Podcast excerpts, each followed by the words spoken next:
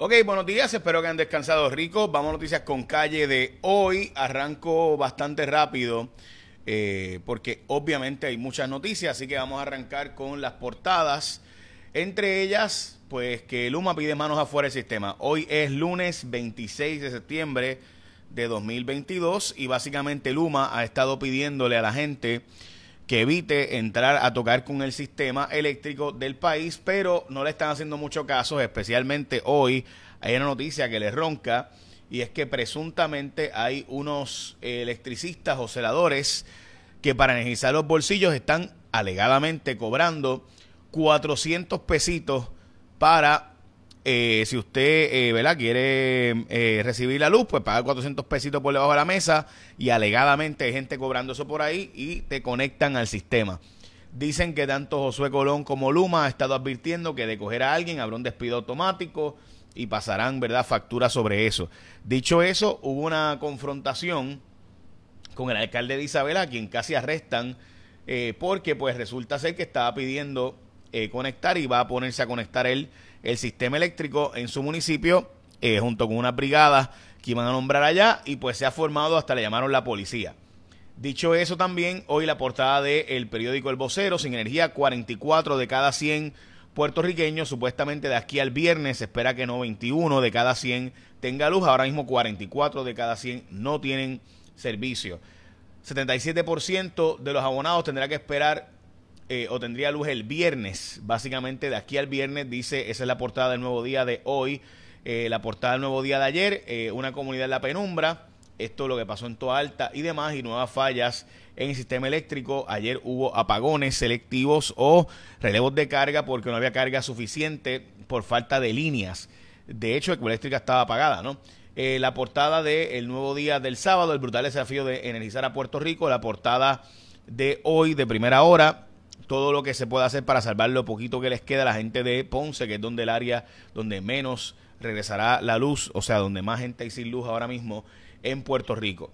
Hoy es el Día Nacional del Pancake, también el Día Nacional de la Alpaca, el Día Nacional de la Chimichanga, eh, también el Día Nacional de la Familia, hay otra, ¿verdad? El Día Nacional del Lenguaje, eh, de los lenguajes europeos y otras cosas más. Bueno, recuerda que hoy es un buen día para ir a Martins Barbecue, porque mientras estamos sin luz, pues la verdad es que cocinar en la casa y sin agua, pues es complicado. Pero Martins Barbecue cocina bien rico para ti, a precios interesantes y con el más sabroso pollo asado de Puerto Rico, con una gran variedad de complementos para ti. Martins Barbecue, una receta, un legado, una tradición. Hoy para Martins Barbecue. Qué rico, ¿verdad, Martins? Además de que te puede llegar por cualquiera de las aplicaciones que te lleva la comida a tu casa. Así que ya lo saben. Bueno, vamos a continuar con las noticias y es que eh, descartan suicidio como la causa de muerte de la licenciada María González Rodríguez, quien originalmente su esposo había dicho que aparentemente se había suicidado, pues resulta ser que se ha descartado el suicidio, sino que fue una muerte accidental. Se investiga todavía este asunto por parte de la Fiscalía. Salud hace llamado a médicos, ya van 16 muertes por el huracán Fiona y la falta de energía eléctrica, entre ellas pues personas por ejemplo que se han muerto por eh, quemaduras eh, por velas y demás Así que ya saben. Bueno, personas sin luz por región. 12% que tienen energía eléctrica en Ponce, 24% en Mayagüez, Arecibo 47%, la zona de Cagua 56%, Bayamón 83% y San Juan 88% tienen ya servicio de energía eléctrica. Víquez y Culebra tienen 100% de energía eléctrica. Según el sistema, los miles de clientes que van a seguir sin luz esta semana pues a pertrecharse todo el mundo de aquí al viernes. Compra o falta de eh, energía eléctrica también está afectando las escuelas, mientras que se han duplicado las llamadas a la línea de ayuda mental, la línea Paz. Amanda Serrano, la enfocada puertorriqueña que sigue peleando, eh, pues sigue siendo la campeona mundial. Eh, Amanda ganó de nuevo y pues se, espera ahora cuál será el futuro de su próxima pelea, que no es cierta. la mirilla del Congreso, especialmente de Valdemins. Recuerde que ella ahora está aspirando a una posición más alta, así que es una congresista bien importante. Valdemins está eh, ahora mismo en Puerto Rico, estuvo en Puerto Rico buscando, ¿verdad?, sobre la respuesta del huracán Fiona. 16% de la gente en Puerto Rico sigue sin servicio de agua. Eh, informa la autoridad de acueductos que 84% de sus abonados tiene servicio. Hay un estudio que se ha hecho que es súper interesante de cómo un bebé dentro del útero reacciona a los sabores de la comida que come mamá. Y esto es una de esas historias que, wow, es impresionante. Eh, porque pusieron un sistema tecnológico a verificar eh, cómo hacía la cara del bebé y el bebé, pues por ejemplo, cuando comía kale no le gustaba, pero cuando comía melocotón le encantaba.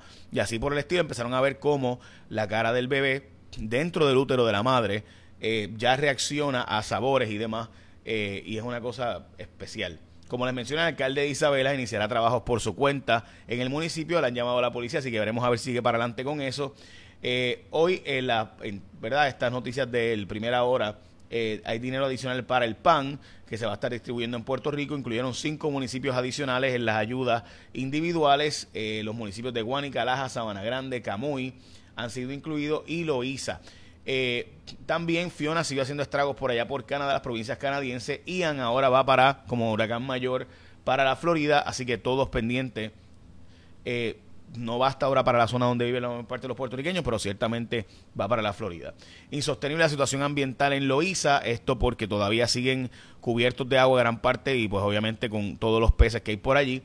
Eh, Crowley dice que no va a haber falta de medicinas, ni alimentos, ni agua, ni de nada en Puerto Rico y como les he mencionado, hay un problema de cortes de fibra óptica accidental, obviamente, gente que está limpiando en carreteras y demás, no se da cuenta que hay un tubo con fibra óptica y deja sin internet a la comunidad. Esto también Liberty, ATT, eh, obviamente eh, también Claro, T-Mobile, etcétera. Así que pendiente usted cuando esté limpiando y esté cortando, tenga cuidado que puede dejar sin internet a personas que trabajan desde su hogar, etcétera, y la telemedicina, etcétera.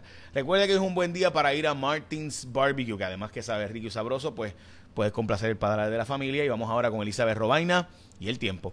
Saludos amigos de Noticias con Calle, feliz lunes, iniciando semana con tiempo variable, buenos momentos de sol, aguaceros y tronadas en la tarde por los efectos locales y la cercanía de una vaguada, así que esa probabilidad de lluvia de un 40 y hasta un 80%, actividad que puede ser intensa, provocar problemas de inundaciones, así que mucha precaución. Temperaturas máximas de 80 a 89 grados, índices de calor de 100 a 107, manténgase hidratado y en el mar las olas de 3 y hasta 6 pies en aguas del Atlántico, precaución para operadores de embarcaciones pequeñas, riesgo moderado de corrientes submarinas. En cuanto a la actividad tropical, tenemos una zona de sospecha ciclónica, la Inves 99L, es la baja presión al suroeste de las islas de Cabo Verde, ese potencial ciclónico de un 40 y hasta un 50%. La buena noticia es que va a tomar un rumbo hacia el norte, no se va a estar acercando a la zona del Caribe. Por otra parte, tenemos al huracán Ian, ahora con vientos de 75 millas por hora. Se espera que Ian impacte directamente el oeste de Cuba y eventualmente tome un giro al noreste en aguas del Golfo de México para luego impactar la costa oeste central de la Florida. Muy atentos a los cambios en Ian porque vamos a ver todavía un poco de variación